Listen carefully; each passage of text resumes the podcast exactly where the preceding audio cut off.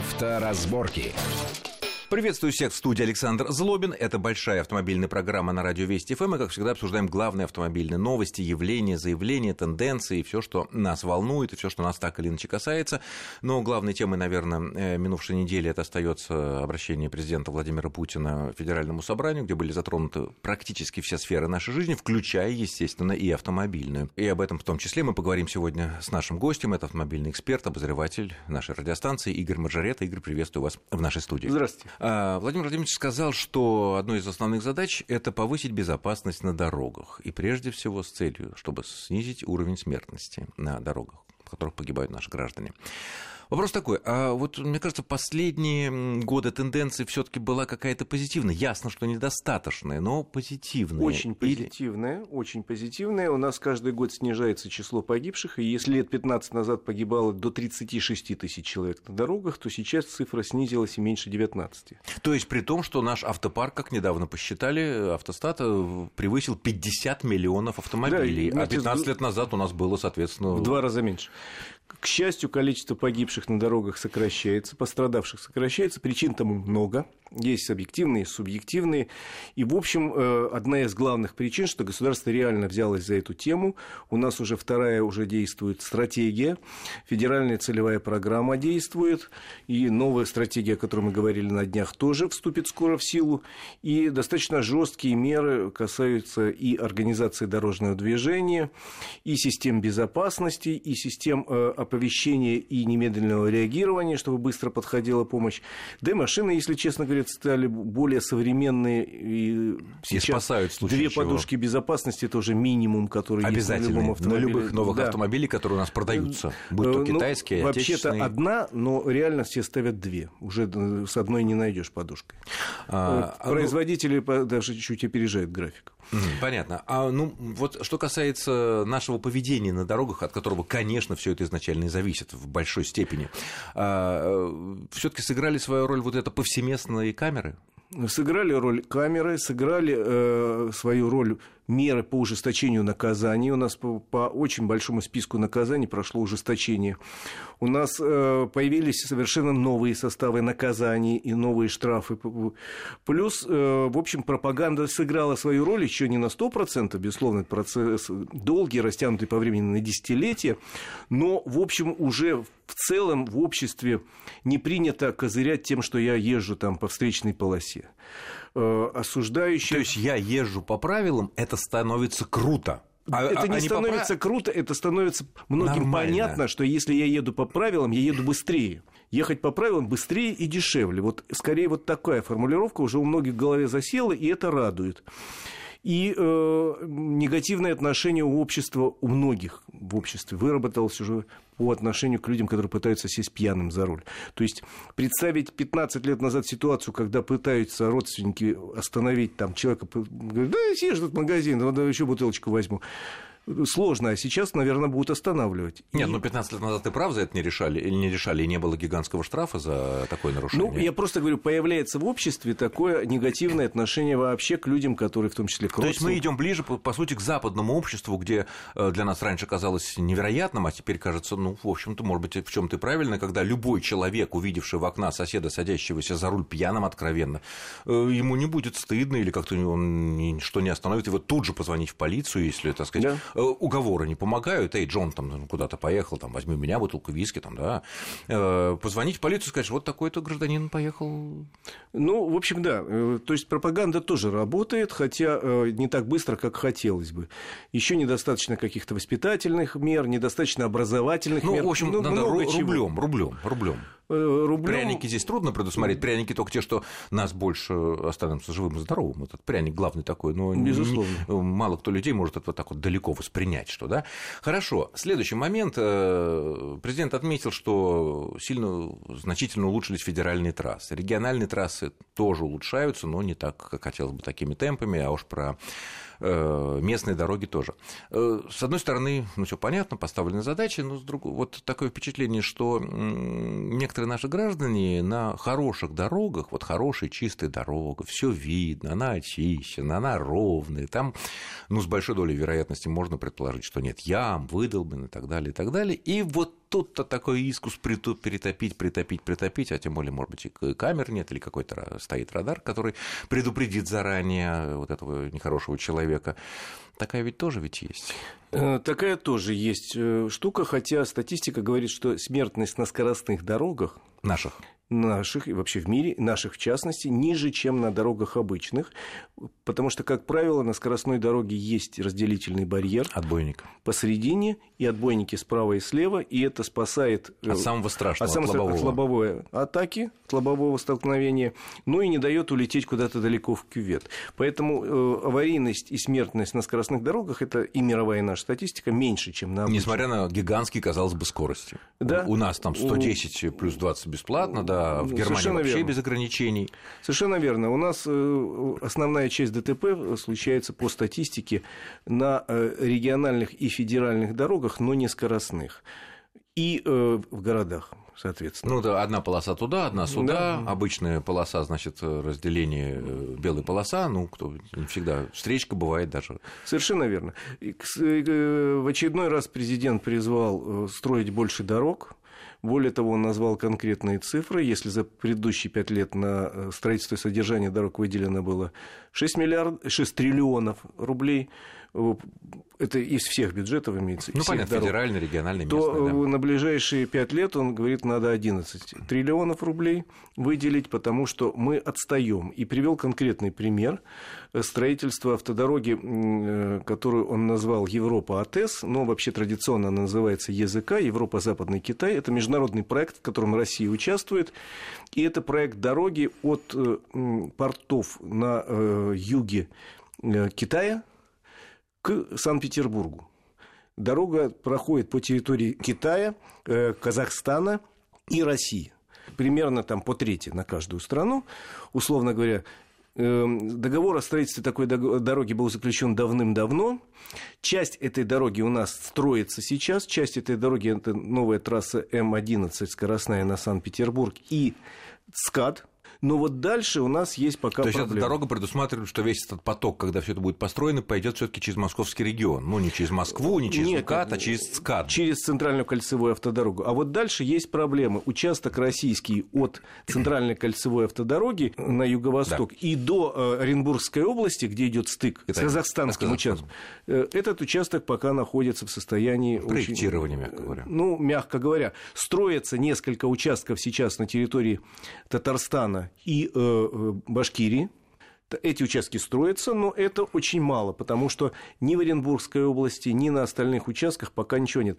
Речь идет о том, что, возможно, частично нагрузку на себя в первый момент возьмет трасса М7, Волга, это Москва, э, Владимир, Нижний Новгород, Казань. Но, но при этом надо загружена. понимать, что она и так перегружена, что она узкая и расширять ее некуда. И э, давно созрела э, необходимость построить скоростную дорогу, которая шла бы примерно между трассами М5 Урал и М7 Волга, и вывести ее как раз туда, к Казахстану. Потому Но это что... не близкие э, перспективы все-таки. Если вот планируется... Москва-Петербург строит дорогу, которая Если планируется да, увеличить в два раза финансирование, то, возможно, займутся этой дорогой, потому что очень обидно, но и китайцы, и казахстанцы свои участки скоростные построили. И тут ждать не, некуда, некуда ждать. А эти участки куда они приходят? Никуда, получается. Получается, они заканчиваются на сегодняшний день на границе Казахстана и России в районе Оренбурга. То есть дорога там есть, но уже такая... Современнейшая дорога скоростная. Нет, у них, а с нашей стороны? А с нашей стороны ничего нет. Вообще ничего? Вообще ничего нет, но есть там... Ну, как, ну какая-то дорога да, есть. Какая-то, но это не современная скоростная, не транспортный коридор. Не то, ради чего все затевалось. И поэтому президент обратил особое внимание, что надо заняться этой темой немедленно, потому что уже наши соседи говорят... Ну, высказывают удивление, мягко. Э, нет, наши соседи говорят, а давайте тогда тогда пустим, допустим, эту трассу через Азербайджан. Грузию и Турцию. Есть такие проекты. Очень интересно. Вот. Вы же как-то вот не, не спешите. Ну, мы борьба за международные транспортные потоки Коридоры. в экономике это тема одна из э, номер один, да, одна понятно. из главных тем, потому что э, транспортный коридор это, в общем, такая жила, по которой течет не золото и кровь для экономики. Ну, естественно, естественно. И, конечно, президент в этой ситуации совершенно точно сказал, что надо. Ну что, будем надеяться, что, будем надеяться, да, что эти деньги действительно будут выделены. И... А это же не только деньги, это экономика вокруг трассы, Нет, это жизнь, будут... эти города. Это понятно, это я имею в виду, что деньги будут реально выделены, и будут потрачены так, как это следует. Следующая интересная тема. Тут возникла определенная, продолжилась дискуссия э, к недавнему относительно предложению, которое родилось в недрах некоторых правительственных ведомств, о том, чтобы пора бы подумать над разделением, как это было в Советском Союзе, водителей на любителей и профессионалов. Да. Есть такая тема, просто несколько лет назад на первом этапе реформы автообразования Э, в общем, по ошибке, если честно говорить, э, автошколы попали в систему профессионально-технического образования. Соответственно, любой человек, сегодня закончивший автошколу, будь то там э, блондинка 20-летняя, у которой есть маленькая машинка с автоматом, будь то здоровенный бугай, который заканчивает автошколу по категории автобус с прицепом, они получают... Автобус с прицепом. Есть и такая категория. Автобус они получают одинаковые корочки, где написано «профессия водитель» на сегодняшний день. То есть фактически такой ПТУ. Э, да, это профессиональное образование теперь считается в силу того, что в законе в свое время не так прописали об образовании. Соответственно, добавились предметы, многие из которых для вот этой блондинки... Ну, для подавляющего большинства людей, сидящих за рулями, Да, совершенно не нужны. Ну... А, то, о чем мы, что, чем нам может грозить, что может повлечь за собой вот это разделение на профессионалов, э, водителей, профессионалов, водителей, любителей, как это было в Советском Союзе, мы поговорим во второй части нашей программы после очень короткого перерыва. Не отключайтесь. Авторазборки. Авторазборки. Итак, мы продолжаем нашу автомобильную программу. В студии Александр Злобин и Игорь Маржарета. Обсуждаем предложения, которые разрабатываются или разрабатывались в некоторых правительственных ведомствах относительно того, чтобы разделить э, водителей на их подготовку, соответственно, на профессионалов и на любителей. Итак, вот была такая история, что они оказались как бы в профессиональном образовании. Ну, а дальше что? А дальше э, сейчас Минтранс приготовил проект, он опубликован, он мне показался лично очень сырым. Мне приятно, что мое мнение совпало с Минэком, Министерство экономики. Э, экономического развития. Экономического развития, прошу прощения. Внимательно изучив этот проект, дала отрицательный отзыв на него, сказав, что этот проект в такой форме никуда не годится, хотя концепция верна. То есть... Так, так, так, так. так. А концепция-то какая? Все-таки разделяем? Концепция разделить образование, упростить образование для тех людей, которые собираются ездить только на дачу, на легковом Погоди, вот это очень важно. А упростить по сравнению с нынешним С нынешним, уровнем? конечно. Убрать оттуда профессиональные предметы, потому что если ты посмотришь внимательно курс обучения, там кроме нужных предметов есть, например... Э, а, соответственно, и вопросов на экзаменах? Нет, это экзамен не входит, а. но есть для всех категорий, например, организация грузовых и пассажирских перевозок курс. Э, есть некоторые технические дисциплины по устройству двигателей коробки и физики движения. Может быть, это нужно для водителя фуры, чтобы он понимал, как она ведет себя на подъеме. Но для девушки, которая собирается ездить ну, на дачу, это лишнее. Для юноши тоже не, не э, Я к чему говорю, что есть некое количество лишних предметов, которые можно убрать совершенно спокойно, учитывая, что этот молодой человек или молодая девушка никогда не будет заниматься перевозками грузов.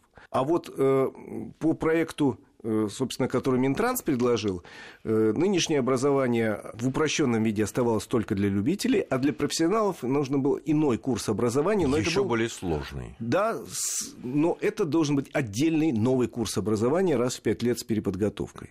Угу. То есть нынешнее поколение должно было переучиться полностью и так Что-то мне это напоминает недавнее предложение представителей да. автошкол о да. том, что когда вот люди мы меняем права каждые 10 лет, когда они истекают, надо не просто, так сказать, э, получить новые корочки в установленном порядке в ГИБДД или сейчас уже в МФЦ, но и сдать э, теоретический экзамен на знание новых правил. Тут предлагалось вообще по-новому пройти курс обучения для всех и проходить его регулярно.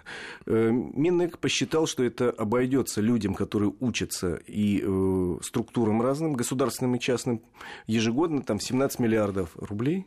Есть у них Немало. такая цифра. И сказал, что это излишнее. Э, я на сегодняшний день, изучив в свое время систему в Германии обучения, а такая же в Европе, считаю, что чересчур сложно все это. Не У нужно нас. это. Вот то, что предложение чересчур У нас, сложно, угу. да. Предложение. Э, могу сказать, как это в двух словах устроено в Германии. Ты можешь окончить автошколу по курсу на категорию Б, на С, на Д, на любую автошколу. Это просто будет отличаться по протяженности и по набору предметов. И получить права, например, на вождение грузовика. И это даст тебе возможность, э, взяв грузовик, перевести на дачу мебель старую. Но не работает. Большой, большой грузовик. Ну, тот, на который ты получил. Потому право. что, например, газели наши ты можешь с обычными правами Да, легковыми, да, да, скажем так, да? Большой. э, Или газ- ты окончил э, автошколу по категории D. А Вот у меня есть товарищ, у которого 10 детей. У него есть права категории D. Папа, него, мама, 8 детей и грузовик. у него 10 детей. Ну, это я Их- их цитирую 12, знаменитую да, детскую норвежскую да. книжку. Ну и, соответственно, у них 14-местные микроавтобусы, он там ездит с категории D. Так вот, в таких случаях... Но не доста- имеет права работать. Достаточно просто прав категории D. Дальше в Европе и в Германии правило такое. Если ты собираешься профессионально работать на грузовике, на автобусе... или На там- такси. На такси там немножко иначе. На- сейчас возьму грузовики автобусы. Ты обязан, кроме того, что имеешь права, пройти специальный курс обучения профессиональному вождению. Этот курс э, занимает несколько недель, стоит денег. И дальше Наверное, ты не только получаешь... теория, но и практика. И, и практика. Как числе- управлять взбесившимся Да, э, фурой. В том числе контраварийная подготовка. И после чего ты получаешь э, специальное удостоверение о профессиональном праве на вождение. И только с ним тебя возьмут на работу как профессионала, иначе нельзя.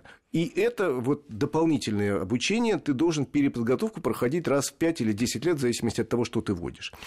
Это в дополнение к правам, но не вместо. То есть это не Понятно. новое А вот образование. если вернуться к нам, вот если все-таки идея такая будет в том или ином виде, все-таки как-то ее решат принять относительно того, что вот есть э, водитель-профессионал и есть водитель-любитель. Означает ли это, что водитель-любитель, ну, может, так сказать, э, свою семью или себя возить на, там, на дачу или на работу, а вот работать, устроиться в такси или подработать в свободное время, он же не будет иметь права? Или так глубоко пока еще не прорабатывается? Э, У нас не прорабатывается, могу сказать, германский опыт. Если у вас есть категория «Б», Обычное. обычная. Вы можете устроиться работать в такси, там надо иметь какой-то определенный минимальный стаж, ну, допустим, Ну, 3 допустим, года. стаж там, да, без- года безаварийный стаж, они проверят э, твою биографию с точки зрения нарушения Ну, не правил. попадался ли пьяным, Да, ну, и ты очевидно. должен сдать экзамены на знание города и немецкого языка. В, такси ты уже можешь работать. Там, там не надо специальное дополнительное образование проходить. То есть, если у нас это в каком-то виде будет принято, то, наверное, будет что-то похожее. Я надеюсь, Для легковых потому что- машин не будет разделения все таки Да, я надеюсь, потому что я еще раз говорю, я изучил немецкую систему, она потом распространилась на всю Европу. Ее признали, в общем, сложившейся, примерно такая же в Соединенных Штатах Америки. То есть базовое образование, если профессионал, то плюс курсы, которые ты должен проходить раз в какое-то а время. Если профессионал на фуре, то это совершенно другой А если ты профессионал Или и возишь автобусе. опасный груз, Ну, то это- там раз в год. А если ты профессионал, ну, цистерну возишь, там тоже раз в год, плюс дополнительная контраварийная подготовка. Ну и получка потом будет Да. хорошая. То есть вот, вот в такой форме я вижу перспективы. К сожалению, на сегодняшний день Минтранс, хотя правильное направление избрал, но какую-то слишком жесткую форму избрал с новым образованием, с которое должно быть как-то отдельно А построено. новое образование-то для кого? Для всех нас водителей? Нет, только для профессионалов. А для, для тех, кого он сочтет профессионалом. И, но таксисты туда не входят. Вот э, они с таксистами еще не определились. А, понятно. Потому что это самый богатый жила таксисты.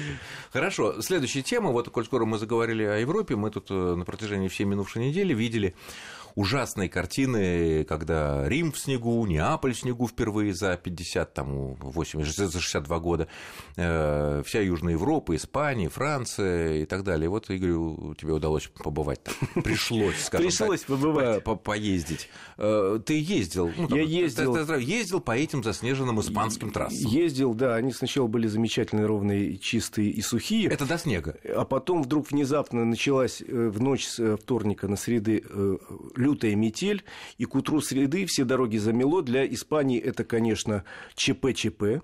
Э, Снегоуборочных машин у них. Есть, Как, откуда, есть трассы зачем? чистили. Чем? И снегоуборочными машинами, но это навесное оборудование.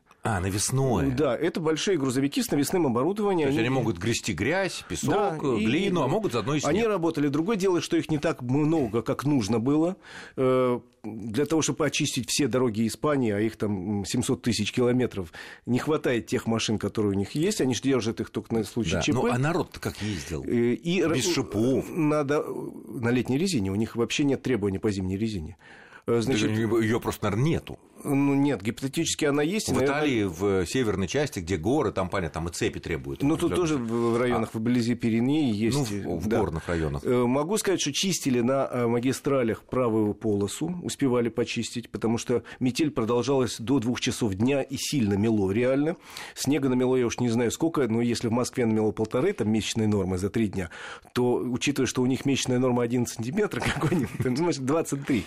На самом деле снега было очень много, чистили правую полосу, движение было, но не рекомендовали, в школу сказали не ходить детям, воздержаться по возможности от поездок, довольно много мелких аварий, потому что действительно люди не привыкли, и летняя резина, и много мелких аварий, ну какие, в обочину, э, с обочины съехал там в кювет, или воткнулся в разделительную э, барьер железный, или э, догнал кого-то, потому что торможение, конечно, на снегу навыков у них нету ни у кого. Мелких аварий много, насколько я понимаю, при этом жертв нет. Что мне очень понравилось в этой ситуации, это то, что они платные дороги все свои открыли. В смысле? Шлагбаумы подняли. Сказали, а, сделали бесплатными. Сказали, Все равно проехать не можете толком. Сказали, такая ситуация, ну вот, чтобы не создавать пробки, потому что движение-то по дорогам есть, и люди пока подъехал на небольшой скорости, тормознул, остановился в шлагбаум, они просто шлагбаумы подняли, так, Скажу, и можно бесплатно. Да, можно вот пока снег не растаял в течение первой половины дня. Очень ну, интересный, был... конечно, западный опыт, потому что в некоторых наших городах, в том числе в крупнейших, раздавались такие идеи, когда Сделать, парковочные да. места были завалены э, сугробами, и встать было невозможно, оставалось их очень мало, и не въехать, не встать, ничего, и были идеи такие, раздавались предложения, может быть, отменить э, плату за парковку там, да. Ну, они вот да. отменили, отменили временно на полдня плату за проезд, довольно много полиции было на дорогах. Но я так понимаю, задача этой полиции была в первую очередь помочь людям, потому что, еще раз говорю, очень много мелких ДТП. Вот на моих глазах ушел автомобиль в кювет, и буквально полицейский появился через секунду. Откуда он взялся, я не знаю. Так, наверное, машина была оборудована ГЛОНАССом? Э, у них эта система с 2019 года, пока у них не оборудована. Обязательно. Да, с 2019 -го. Ну, G- в общем... GPS ГЛОНАСС. Да, просто GPS. Просто GPS, без. И даже без ГЛОНАССа. Но э, система, да, такая экстренного реагирования будет. Видел машину, которая стояла там, условно говоря, у них, так как у нас на скоростных трассах есть будки, где с телефона можно вызвать помощь. Э, видео люди звонят, ну, раза три в течение 200 километров видео улетевшие машины. Ну, в основном мелкие аварии, типа... Ну, то есть жизнь там все таки не прекратилась? Не прекратилась, хотя для них снег был в новинку, это было просто для них ощущение потрясающее. Они, э, дети какие-то бегали, ну, радостные, которые да. в первый раз в жизни не пошли в школу. Из-за снега. Из-за снега у них появилась возможность поиграть в этом снегу. Mm. То есть э, жизнь не прекратилась, хотя для них это большая проблема, но они оказались, с моей точки зрения, практически готовы к этому и даже ну может быть потому что грела уверенность что буквально через полдня через день все это растает и ничего так этого и не было, было и... в отличие от нашей ситуации когда мы видим эти огромные сугробы которых худо бедно начинают убирать но мы понимаем что в ближайшие недели они никуда не денутся. Будет новый снег будет э, новые холода которые нам предсказывают. Надо сказать что во всех крупных европейских аэропортах в этот день были серьезные сбои расписания потому что часть из них была закрыта. Испанские например были закрыты до обеда пока не прекратилась метель. Э, во многих других странах были закрыты, и под них подстраивались и аэропорты ну, все пересадочные. Да, естественно. да, был сбой, но сбой был не принципиальный, насколько я знаю. Вот что было бы, к сожалению, время наше заканчивается, нашей программы, но я должен сказать, что что было бы у них в этих южных заветных, таких приятных странах, если бы у них было хотя бы доля того, что обычно бывает у нас. Ну что ж, я благодарю нашего гостя. Это был Игорь Маржарет, автомобильный обозреватель. Спасибо, Игорь, за интересный и познавательный рассказ. С вами был Александр Злобин. Всего хорошего и будьте аккуратны на дорогах. Счастливо.